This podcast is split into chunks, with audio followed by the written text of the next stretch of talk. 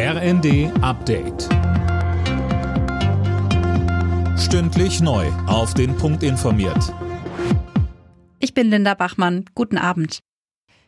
Der Kompromiss beim Ölembargo der EU gegen Russland stößt auf Kritik. Vielen Politikern gehen die Strafmaßnahmen nicht weit genug. Mehr von Tom Husse. Von einschneidenden Sanktionen kann keine Rede sein, findet Unionsfraktionsvize Krischbaum. Vielmehr würde der Kompromiss die mangelnde Geschlossenheit der EU-Staaten zeigen. Ähnlich sieht es auch die Vizepräsidentin des Europaparlaments Bär. Der große Wurf sei der EU nicht gelungen. Die Staats- und Regierungschefs hatten sich darauf geeinigt, dass erstmal nur russische Ölimporte per Schiff verboten werden. Lieferungen per Pipeline sollen zunächst weiter erlaubt sein. Das hatte insbesondere Ungarn gefordert. Finanzminister Lindner hat seinen Haushaltsentwurf im Bundestag verteidigt. Im nächsten Jahr werde die Schuldenbremse eingehalten, sagte er.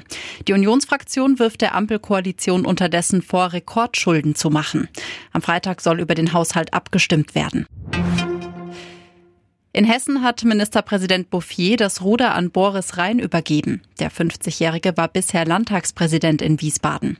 Bouffier war der dienstälteste Ministerpräsident in Deutschland und wollte mit 70 Jahren nicht noch eine weitere Wahlperiode drauflegen.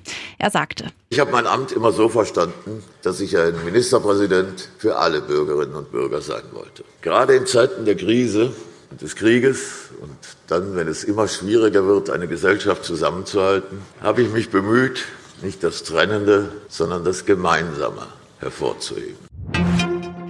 Und zum Tennis. Alexander Zverev ist ins Halbfinale der French Open eingezogen. Er gewann gegen einen der Top-Favoriten, den Spanier Carlos Alcaraz.